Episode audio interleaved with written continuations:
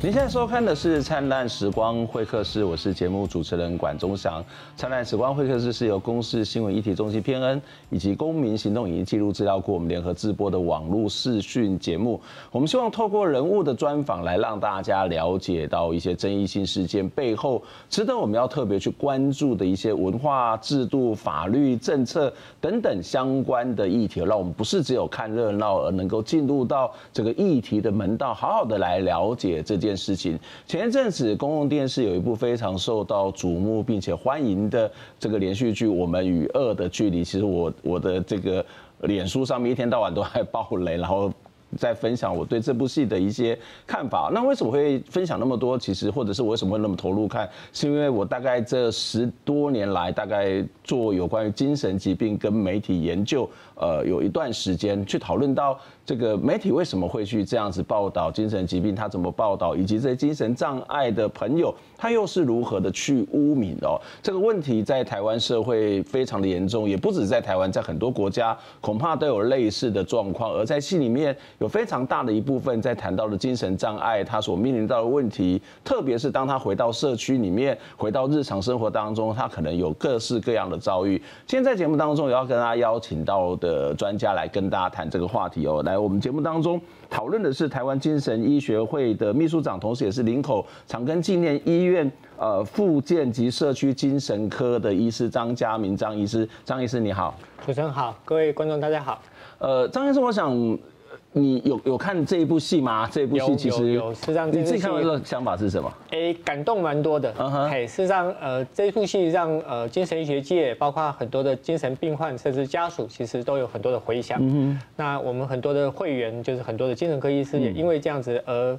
哎，把他们一些感想啦、心得啦，甚至希望说传达一些正确的讯息给媒体，嗯，所以我们也做了很多的媒体投书，事实上有十几篇了。嗯，哇，这其实这部戏其实一个非常大的一个所谓的社会的功能，它不是只有在娱乐的部分，事实上它背后要谈的议题恐怕是更值得我们特别要去关心的哦。确实我其实，在里面有很多的戏啊，很圆，很多的演员其实都被予以好评哦，不管是这个呃贾静雯也好，或者是像这个李大芝也好，那我我其实对应。思聪的这种表现，我其实特别有兴趣，而且我觉得他演的非常到位，因为跟我自己在精神障碍机构里面所观察的，其实有蛮大的相似的部分。不知道你怎么去看这样的一个角色？呃，确实像呃剧中里面我们所谓应思聪这个角色，他就是我们所谓的视觉失调症的患者。对，我觉得他确实演的蛮到位的了，在某程度而言，当然有些戏剧化的效果，不过确实事实上在早期，其实你可以看到以前的。呃，早期的药物有可能会造成患者一些副作用，嗯，所以动作可能有些缓慢，然后肢体有些僵硬，嗯，呃，不是那么灵活，嗯，嘿，他确实把某些症状演出来了，甚至某一些幻觉或是妄想的这种感觉，我觉得导演做一些呈现，嗯，那在剧中，我觉得最让人家感动的是，比如说他说为什么是我，嗯，OK，我觉得其实，在我们的诊间，有时候家属、病人也会提到说，为什么我们这孩子会生病了，对，为什么我会生这个病？嗯，那目前医学上对于失觉失调症，诶的病因还不完全时间了解。我们了解它是大脑的疾病，当然我们知道它可以得到一些很好的治疗。可是详细的病因不完全知道，对，当然我们目前有很好的方式可以对待它。嗯哼，所以呃，你刚刚谈到说那个是在早期的药物会有这些所谓的后遗症，或者是这些所谓的副作用。现在的药物其实基本上来讲比较不会有这样一种状况。可以这么说，没有错。嗯嗯。好，那在这部戏里面，我觉得有一个有一个有一对的角色，我觉得非常有趣，有就是呃一对是这对是一部分，一个一个是精神科的医师，另外就是他的太太，他太太是一个社工。那你会发现，这里面这两种角色，其实要跟我们今天讨论是很有关系。就是里面其实他们可能都是对精神障碍的朋友都非常的付出关心，可是因为角色的不同，所以他们所思考的点是不同的。医生可能就会考虑到的是这个健保的问题啊，或是医生这个医院能不能够去承担这样的一个所谓的病患啊，或者是他可能来自于立法委员或者是某种家属的压力。但是太太就觉得说，哎，已经得到了某种的所谓的治疗，好，我们先挂号说治疗好了，那他是可以回到社区，但是又会面临到一个问题，社区有办法去承接吗？这个家庭有办法去承接吗？这是不是在台湾的精神障碍常常会面临到的一些冲突跟矛盾的问题呢？呃，确实是，我想一方面其实类似视觉失调症这种基本上是一种疾病，嗯，当然需要药物的处理，嗯，可是相对而言，其实当他呃。稳定之后，其实要回归社会，这个时候常常碰到很多的问题，包括家人，包括社会的准备，是不是都好了？那当然这个部分而言，其实在精神科的团队里面，其实我们就有很多的，包括精神科医师、心理师、社工师、护理师，还有职能治疗师。会做一些不同的讨论，大家可能有不同的观点。嗯哼。当然，我觉得这些患者需要共同各方面的一些处理。嗯。那相对而言，其实这都是需要的。嗯哼。失学失调症的这样的一些朋友要回到家里面，其实家里面要准备好；要回到社区，社区要准备好。家里到底要准备什么，他们才有办法去承接？因为说实在的，如果没有一部分的时间是药物控制，那个所谓的幻听、幻觉，或者是某些情绪上面的起伏，其实可能会对他的家庭生活产生一些困扰。他他要准备什么呢？对很多思觉失调症的患者的家属，一开始我想可能并不是能够认识这个疾病，嗯哼，并不是呃很多人都了解这个疾病。我想这个社会大众普遍都是如此。这些疾病通常在青春期或者成人早期的时候发病，嗯，所以患者有时候功能会慢慢的退化，产生一些幻觉，嗯，他也耳朵会听到人家声音在跟他讲话，但是会觉得说有人要害他，有人在控制他，有人在监视他，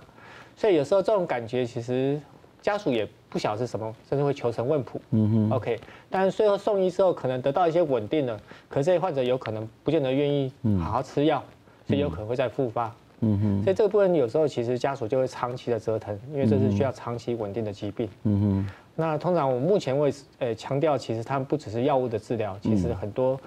心理社会的复健也是很重要的。所以在剧中你看到他在出院之后，当然诶给他做一些职业的训练啦，哦，他可以做一些呃呃呃绘画啦，或一些其他的一些工作的转介啦。当然，尽量让他的社交能力，还有些其他东西能够维持。嗯哼。但是其实对很多的家属而言，其实大家都必须要上班，是，大家都必须要工作。我们今天讲说家里面有病人好了，即使他不是思觉失调，其实那个心理的负担、压力都非常非常的大。更何况，呃，他可能这样的一个所谓的思觉失调的这个角色，恐怕在这个社区里面也未必能够去认同，甚至去接受。家庭有办法去承接这样的一种。状态的这样的一些呃视觉失调的朋友嘛？目前在台湾的精神医疗的资源应该是充足的，至少就医疗的部分而言，我们有很多的医院，有很多的诊所，当然也有很多新的药物，实际上可以做一些处理。嗯哼。那当然现在强调我们所谓的社区化，对，也就是患者其实在医疗在医院住院之后，其实我们需要出院，嗯哼，而不要说长期留在机构里面，变成长期的慢性疾病，慢性机构化。但回到社区之后，其实有时候，其实目前讲实在，我说医院跟社区的衔接还是不是那么充足。嗯嗯。所以有时候，其实当他出院之后，其实能不能顺利、稳定的回来就医，当然他在社区里面得到相关的资源，是不是能够衔接？嗯。这部分我觉得还是哎，我们需要再努力的。嗯。当然，社区不是只有所谓的家庭，或者是他的邻居、他的邻舍，包括社区的相关的照顾机构。到目前为止，台湾主要的这种所谓社区的照顾机构大概有哪些？目前我们大概诶、欸，台湾就医疗而言，就健保而言，其实我们大概眼前可以看到，大概我们我们通常是有医院，嗯，医院里面有门诊，有住院，住院当然有急病房、日间病房，或者说是其他长期的慢性病房，看患者的本身的需要。嗯，那当然诶、欸，回到家里面，除了住于家里面以外，其实目前有些社区复健机构，它有住宿型的，啊也有日间型的，嗯，所以其实患者在回到家以后，其实除了来医院里面，呃，找医师拿药啦，评估他的病情之外，其实他也可以在社区复健机构得到一些呃呃工作机会或职业的转介。嗯哼。那当然也除了从医疗里面，他从社会的呃我们说的社工，其他相关的部分也或是职能就业的部分也，其实也有一些其他相关的衔接。嗯哼。那如果当然也目前看起来，哎，有些问题实际上是这些点都存在。嗯。可是彼此之间串联还是不完全充足。嗯哼。刚你这张图里面其实有看到医疗。医院治疗，我们想大家就很包括所谓的急性跟慢性，它事实上有点像马街，或者是有些呃这个疗养院，疗养院它可能就帮你就是整个是隔离起来。是的。可是社区照护跟居家生活其实还是比较不一样的嘛。是的。就是居家生活指的是他可以在待在家里面，那但是他只要。偶尔的去这个看诊，或者是其他的有人去探访他，而社区照护又是一个跟居家生活有什么不同？他是到社区的某个机构里面去去一起生活、一起工作吗？还是有其他不同的这样做法？呃，毕竟现在的社会家属的能力有限，有时候家属也要上班，嗯、所以这些患者如果说其实这些东西都没有去给他呃呃呃增加服务的话。我们可以看到有些患者其实他可能也没有工作，当然也会跟社区或是跟呃整个人际关系脱离。对。啊，每天睡到下午才起床，然后也越来越自己对自己没有信心。嗯。所以其实社区复健机构提供一个机会，他每天去上课，他每天去跟人家互动。当然，他甚至有一些工作机会，得到一些收入，来增加一些信心跟价值。嗯哼，所以对于患者而言，对于这些视觉失调的朋友而言，社区照顾机构他们在那边会遇到什么样的困难跟问题吗？例如说，他的人际关系可能重新要开始，他可能要学习这个新的这种所谓的职业的生涯，这些对他们来讲是容易的吗？或者是说，我们在目前所谓的社区相关的机构，在这部分提供是充足的吗？目前在呃台湾的社区复健机构，目前有住宿型的跟呃日间型的，大概已经有超过九千多床了。其实各县市而言，其实大部分都有，当然还是有一点不均的问题。嗯，那呃其实他们多半也可以提供一些基本的一些服务，不管是住宿，单元不管是他药物的一些呃症状的评估跟处理。当然，甚至一些职能的衔接，嗯哼，那当然多元性啊，还有一些其他的一些，是不是依照每个人的需求而去做安排，可能就不一定了，嗯哼。当然有一些相对而言，他可能呃资源能力比较足，嗯，其实患者在里面可以得到相对就比较好一点，嗯哼。当然有些部分我觉得还是需要再加强。那这个部分而言，其实呃这几年事实上有待做一些努力。嗯，刚谈到这个所谓的职业的这方面的衔接。在目前有什么样的机构愿意去做这样的一个衔接？因为很多人可能会对精神障碍者或者是视觉失调者，可能还是有一些的恐惧或者是害怕。这个衔接他们可以做什么样的工作，或者是目前没有愿意这样的机构愿意去接受这样的一个呃这些所谓的这样的一个思觉失调失调的朋友呢？呃，目前我们在很多机构。相对而言，其实他们会得到一些呃工作机会，但工作机会可能不一，比如说有些庇护工厂，嗯，有些庇护商店，他们可以在里面卖东西，嗯，呃，经营咖啡，呃呃呃呃。贩售一些吐司或一些其他相关的一些手工品，嗯哼，那当然有一些其他相关的一些呃呃工厂可能会提供一些东西让他们做代工，嗯哼，当然都可以得到一些收入，嗯，那相对而言，其实在这方面，其实他们也会参加一些社区的活动，嗯哼，然后甚至有一些再好的话，其实他们有一些其他的体能或其他活动，嗯，去爬山啦，去打球啦，嗯哼，当然去参加社区的参访啦。或去旅游啊，嗯，其实这部分人都让他们跟社会不会脱节，嗯哼，对。所以在这个过程当中，包括庇护工厂，包括手工饼干这些咖啡馆，我记得，呃，我我自己在香港的，就是香港中文大学，其实学校里面就有一个咖啡馆。那这个咖啡馆其实他们就是跟刚刚你提到的庇护工厂在合作，是的。那但是这个庇护工厂其实他会有一些状况比较好的思觉失调朋友，他可能就在这个所谓的咖啡馆里面去当店员。那其实我去那边，如果没有人告诉我说，呃，他们其实是罹患精神疾病，是我其实完完全感受不出来。没有错，没有错，是完全是。所以这也是哎，其实目前新的药物科学可以让一些精神病患看起来其实跟正常人是一样的。嗯哼。那当然，另外一部分也也是，其实有些人说，哎，那你就跟正常一样，你为什么不做正常的工作？嗯。实际上，他们有时候也碰到一些不同的歧视跟对待。像什么样的歧视跟对待呢？呃，当然能够工作当然最好，当然哎没有工作的在家里，人家就说啊，你有手有脚，那你在这边不出去工作，那你是在是在呃躲避什么？逃避什么？嗯嗯。嘿，那相对而言，其实。他们生病了，可是他没有办法告诉人家他生病了。嗯，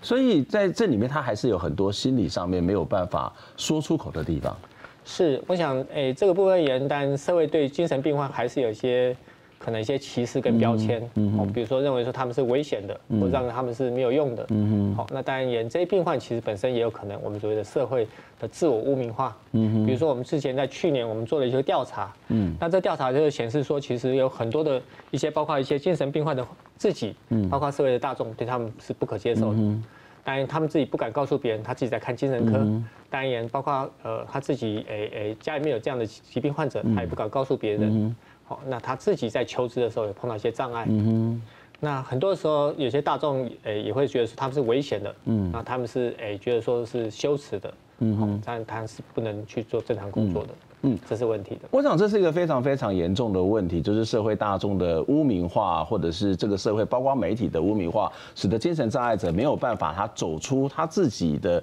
不管是家庭也好，或者是他自己的内心世界，而到社区，因为社区恐怕会有很多很多对他不能够理解或是充满了误解的地方。我们待会会再回过头来，要从这个所谓的大众媒体或者整个社会对于所谓的这些精神障碍者污名化的这些情形来开始谈，然后在这种污名化的状况底下，他们可以怎么样的去走出社会，或者是这个社会要如何去认识，包括精神障碍、包括思觉失调这样的一种类型的朋友。我们先休息一下。三十四岁张小姐原本是病院的护理师，当前伊同时面临父母过身，和兄哥发生吵架，工作压力大，等等因素，将家己封闭起来，佫较紧得到思觉失调整。发病的时阵会幻听、幻想，有伤害家己的想法。陆续住院三届，病情稳定了后，伊即马变成新北市康和之友协会工作坊的护理师。伊希望以伊本身的经验，照顾这一寡各伫咧活动内面的患者，引导他们能够。能够勇敢的看医生，跟勇敢的跟疾病共处的话，我就会觉得好像帮助了以前的我这样子。其实，有真侪类似张小姐这款的患者，医师表示，精神疾病是多种病因造成的，和病人生长的过程、甲生活环境有关系。那些当用早就医治疗，都都有机会找回社会功能和职业能力。呃，视觉失调症，它有三分之一的病人事实上是可以恢复到原来的功能。哦，那以目前来讲。他康复的比率也都有六七成。他其实就是跟我们一般的糖尿病啊、高血压啦，哈，甚至有一些像洗肾的病人，其实是一样的。他们就是需要早期的发现，然后我们给予他们一些治疗。根据统计，新北市目前有领到身心障碍手册的慢性精神病患者，总共有一万八千多人。为着要帮助这群病人，新北市卫生局专工制作宣导影片，将会伫辖区内面的医疗医所播送，呼吁大家做伙去污名化，营造更加多和善的距离。记者综合报道。欢迎再次回到灿烂时光会客室，我是节目主持人管中祥。在今天我们要跟大家谈到的是有关于精神障碍、失觉失调的社区照顾的问题。我们从呃我们与恶的距离这部戏开始谈，在节目当中跟大家邀请到的来宾是台湾精神学会的秘书长张家明张医师，张医师你好。主持人好，各位观众大家好。呃，其实刚刚张医师有提到一个你们所做的这个调查嘛，啊，是。这个调查里面，呃，其实发现其实社会大众跟精神障碍者，其实对于这个疾病的本身，有某种程度上面其实是有点类似的，就是社会大众其实是一种污名，可是精神障碍恐怕对自己也会有某种的自我否定。是，这个我们叫呃自我污名化，相对而言，其实跟社会污名化是互动的关系。嗯，但长期累积下来，他觉得被不友善的对待。嗯哼，当然，他觉得对自己也没有信心，他觉得甚至别人好像都在歧视他、排斥他。嗯，所以在这种状况底下，其实他会随着外界如何看待他而自我看待。是会，所以这个是个互动的结果。嗯，但是我们之前的调查也发现，其实当自我污名化的情况越严重，也就是患者越在乎外界的眼光，嗯，可能他自己就可能他的呃生活品质也更不好，当然他的功能越来越不好，嗯，当然他对一些事情其实越不敢去面对跟看待，嗯，所以这部分是互动的结果。当然，我们希望患者能够好好的控制精神症状。嗯嗯。当然，也希望呢，他患者得到一些机会，增加一些信心，嗯，能够走出去。可是这种所谓的外在的互动的结果，其实很大一部分是来自于媒体嘛。是。那其实我我知道，我看过一些文献，或者是我自己在做的一些调查，发现其实大部分的人哦，对于所谓精神障碍，无非是来自于两个原因，一个是所谓的自己亲身接触，但是这样的比例是非常非常少的哦。是的。那第二个其实是来自于所谓的社会传播，社会传播大体上来讲有两个原因，一个原因是来自于传统的文化、传统的风俗，使得呃我们会有这样一种想法，例如说他可能是前世造的孽啊，或者是被鬼附身啊，这个不管是在东方或西方，大概都有这种所谓的传统文化。另外一个文化是来自于所谓的大众传播媒体的这种所谓的报道。那我我自己再去针对这个大众传播媒体为什么会出现这种污名化，因为其实不是所有的记者都会去接触到精神障碍者。那我我会发现一个很有趣的一个问题，就是有。比较深刻接触精神障碍的朋友，跟没有深刻接触精神障碍的朋友，其实他们的反应是不同的，他们报道是不同的。有深刻接触精神障碍的朋友，他们其实比较容易从精障的角度或者视觉失调角度，这个观点去做报道。可是如果没有的话，其实他们为什么他们怎么去做报道呢？他们会从他过去的经验，而这个过去经验可能也是来自于所谓的传统文化、传统风俗，或者是他自己也受到媒体的这个影响。那这个其实我觉得有时候是难解。我自己的解法就是说，好，那在他的传播教育、受传播教育的时候，或者说他自己在所谓的报道的过程当中，他可能要有多样的观点，或者是有一些不同文化的接触。可是对于整体社会而言，恐怕这是一个非常难解的一个困难。这怎么办呢？就是这个社会一直对于所谓的这样的一个疾病，其实充满了非常非常多的误解，充满非常多的这种恐惧。呃，确实，我同意老师您刚所说的，其实这个是我们希望。突破的一个难题。那当然，媒体的报道这个部分也，我们需要能够做一些呃更多的一些诶，大家能够正确的认识跟接触。当然，也随着现在我目前对这个疾病更多一些诶处理，他们在药物上可以得到很好的治疗，他们症状上可以得到很好的控制。但，我们也希望他在接触社会上能够给大家的观感，事实上他们是有价值的、有能力的、不危险的。嗯哼。那当然，其实我们这些年其实已经有一些新的一些。啊，可以看到一些会所啦，嗯，有一些其他相关的工作坊啦，嗯，甚至有一些其他相关的社区机构，其实慢慢的可以跟社区啊打成一片，嗯，让社区所接受。但我们确实也会看到有些社区事实上还不是那么欢迎他们，嗯，或是接受他们。嗯，刚刚谈到会有这种所谓的社会产生某种的恐慌，其实很大一部分是跟我们过去的隔离的概念是有很大的关系。例如说，呃，台湾有大型的疗养院，或者是一些比较民间的，像龙发堂，他们其实或者是刚刚谈到的很多的医院，他们其实都是有采取隔离。但我们一旦采取隔离的时候，其实就跟这个社会产生了一些很大的隔阂，甚至造成误解。这恐怕也是一个造成这种所谓的无法理解，甚至污名化的原因吧。呃，早年确实是如此。其实那个时候啊，精神药物有限，嗯，但金融机构床位也有限，嗯哼，但家属对这种认识不足，所以其实很多疗养院事实上存在这样的一个责任，嗯，都要收容，答应做处理，嗯哼。那现在药物可以很好的改善他们，他们事实上不需要长期住院。长期住院有个问题就是我们所谓机构化，嗯，机构化其实患者本身的功能跟能力事实上。受限，嗯哼，但也变成好像没有办法有自我的一个自主，嗯，可能某个程度的机构化，其实好像家属也习惯不需要去承担，对，协助照护做决定，对，一起来合作，所以有时候其实当我们看到患者很稳定了，当我们说，哎，他可以出院了，假如说，哎，我们家已经没有他的房间了，嗯，那我们这边也不知道怎么照顾他了，嗯哼，他还是留在机构好了，嗯，就变成他变成不受欢迎的，没有错，嗯哼，嗯哼，所以。社区化其实很重要的一个部分，就是让我们可以有更多的机会实际接触。其实，呃，没有什么不是我们想象那个样子。我 我自己曾经到一个机构风信子协会去演讲，那我每次都喜欢开这个玩笑，就是说，哎，我去演讲，然后大概旁边的这个听讲者距离大家都跟。医师跟我这么近，甚至更近哦。那这么近的关系，然后我大概花了一个多小时的演讲，然后讲完之后呢，我我就会跟我听我讲的听众说，跟跟大家报告一件事情，我平安的回来了，我没有被任何一个社区的不定时炸弹给炸死。就是其实，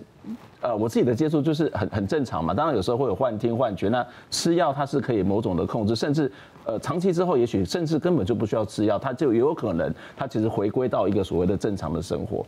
有一少部分人可以完全不吃药了，不过大部分而言，其实我们还是希望说有一个基本的药物治疗，稳定他大脑的一些其他不平衡的部分。嗯哼。那相对而言，其实除了药物以外，因为这个疾病本身还是需要很多的相关社会适应，增加他的信心。当然，诶，相对而言，其实他还需要有一些工作能力，甚至有一些基本的报酬，他才有一个社会有用的价值。嗯哼。所以这部分而言，其实我想这个部分都需要各种资源的投入。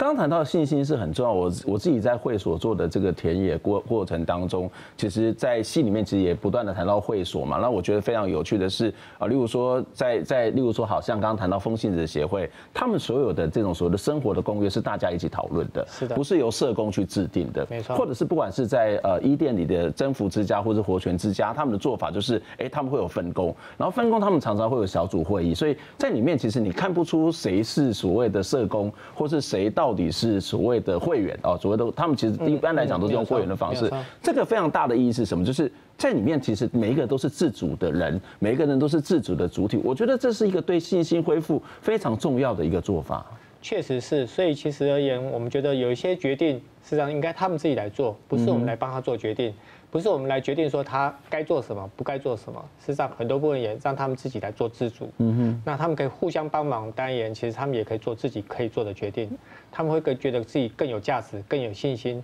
单言，哎，他要吃什么？他要去玩什么？他要做什么？开会？他今天要决定，哎，做什么样一些安排？嗯，他们自己可以做决定。嗯，那我觉得这个部分人，其实在离开医疗之后，我们希望说他在社区。可以得到更好一些安排。嗯，我觉得这是非常非常重要的。回到社区之后，然后回到他的人的本身，这是一个能够能不能够被接纳，或者是能不能够再次所谓的重返社会、重返主体一个非常重要的一个部分。所以，不管是机构也好，或者是呃这些呃经障的朋友也好，这个所谓的信心的掌握、自信的培养，其实是一个非常非常重要的 empower，一个非常重要的历程。但是在理想上是如此啦，可是再回到现实上面，我。我们政府、我们国家整体的社区医疗的这些相关社区照顾机构，它的资源是够充足的吗？或者它面临到的什么样的问题呢？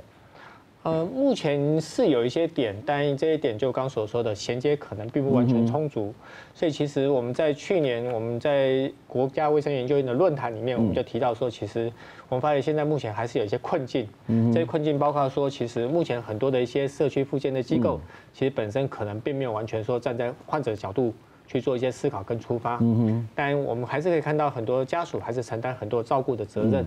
但目前医院跟社区的点其实衔接的并不是很完整，嗯哼，但很多我们刚刚所说的污名化的东西还是存在，嗯，这部分都还是个问题，嗯，所以也导致说其实这些患者回到社区里面，其实有时候并没有办法好好的衔接，嗯或得到充足的照顾，嗯，这边有一点就是未以这个所谓的精神病患者或是家属为中心的思考。这个会不会其实是某种专业上面的一种，我不知道叫做是不足，或者是观点上面的差异？就是呃，其实我我自己在一些做一些精神障碍的访谈的时候，发现有些人他到，包括您刚刚谈到日照中心，他会觉得他是被。囚禁起来的，啊，例如说他每天都要叫他，他教他怎么去刷牙，是，大家觉得说我其实你还要教我刷牙，不是很奇妙吗？或者是有些机构会教他们做饼干，做手工饼干，然后做手工饼干，然后好像说啊，我安排你，然后你去跟这个社会大众，你会表示你有能力，然后也可以卖东西。那这这个这个视觉治疗朋友就觉得说，哎。好奇怪哦，我去卖东西，然后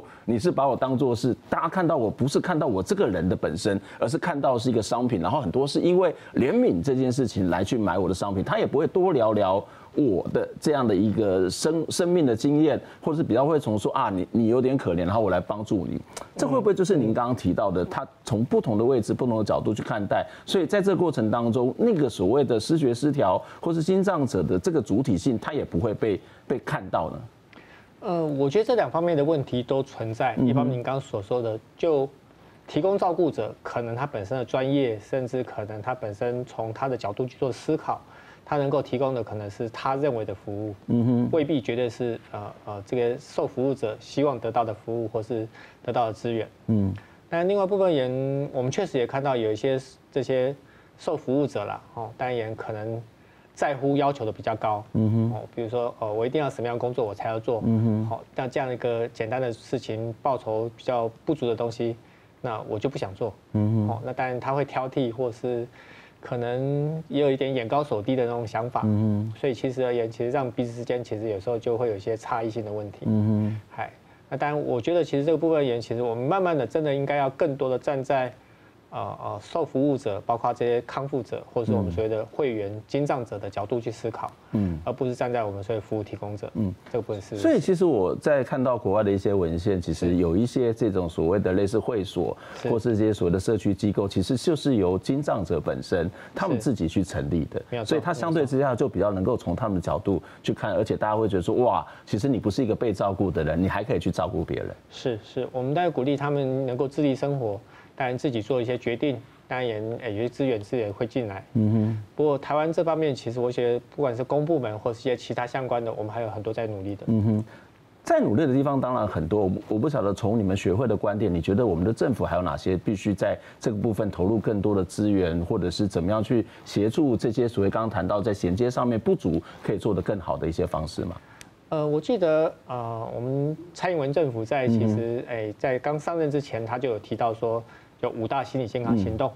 这个部分其实也跟我们的精障者实际上有一些关系，就是社区化照护。嗯，事实上我们目前其实我觉得离我们真正希望能够达到的还有很大的距离。嗯，台湾社会其实对这个是蔡英文总统曾经提出来的政策，没有错，没有错。所以相对而言，其实也是说，其实呃这些很多的可能在整个社会的进步上面，其实有很多人可能产生情绪问题，产生心理的问题，产生精神障碍的问题。但回到社区之后，其实有很多部分并没有完全得到充足的照顾。当然也影响到社会安全网或其他的问题。嗯，当然对于特别像这种慢性精神病患，当然也如果说我们能够增加更多的资源，不管是心理卫生的预算，更多的重视，然后更多大家互相的一些合作，嗯，不然这个部分才能够有更多突破。现在政府在于所刚刚谈到的这些心理卫生或者这些社区照顾的这些预算或者人力上面大概是多少呢？要要怎么样一个状况之下，它才是相对之下是可以充足的呢？嗯。在目前健保的资源有限，嗯，当然政府公部门包括特别在心理精神医疗上面也是不足的，嗯，他们曾经去预算过，其实大概也我们可能全国人民一个人才二十二点一块而已，二十二点一块一年台币，台币台币相对而言其实不到一美元。实际上，相较于呃呃世界卫生组织希望说的一些情形，还差很多。我们甚至比很多的低收入国家还不足。这但是在台湾这样的一个状况的人是越来越多，不是吗？是没有错。所以其实诶讲实在的，当社会的变动越来越快的时候，呃呃嗯，离婚的、失业的、无助的、需要协助的人越来越多。嗯。那这个部分需要整个社会安全，大家相关共同重视，包括精神医疗、心理卫生。嗯哼，对，这其实是刚刚谈到一个非常重要，是整体社会安全的问题，或者是整体社会生理、心理健康的问题，或者是它其实更大一部分就是在整个台湾。好了，你既然要往所谓的一个资本主义国家发展，你要往工商业发展，那其实有很多它可能在这样的一个高度竞争状况底下，它会出现的一些社会上面的失调，或者是在社会上面有一些不足的地方，这其实都是国家的责任，但是回到一个更根本的一个原因，就是政府要去怎么样去看待这样的一群人，或者是这个社会怎么样去看待一群人。如果我们都是把当做病人，或是用一种所谓污名化的方式去看待的话，我觉得其实这个都是一个不健康，对于这个社会恐怕都是一个非常负面的一些影响哦。今天非常谢谢呃张秘书长来我们节目当中跟我们一起讨论，那希望下次有机会也能够再去聊相关的问题。那我们对更深入的去看一部好戏，也能够去好谈更多的议题。我们下次空中再会，拜拜。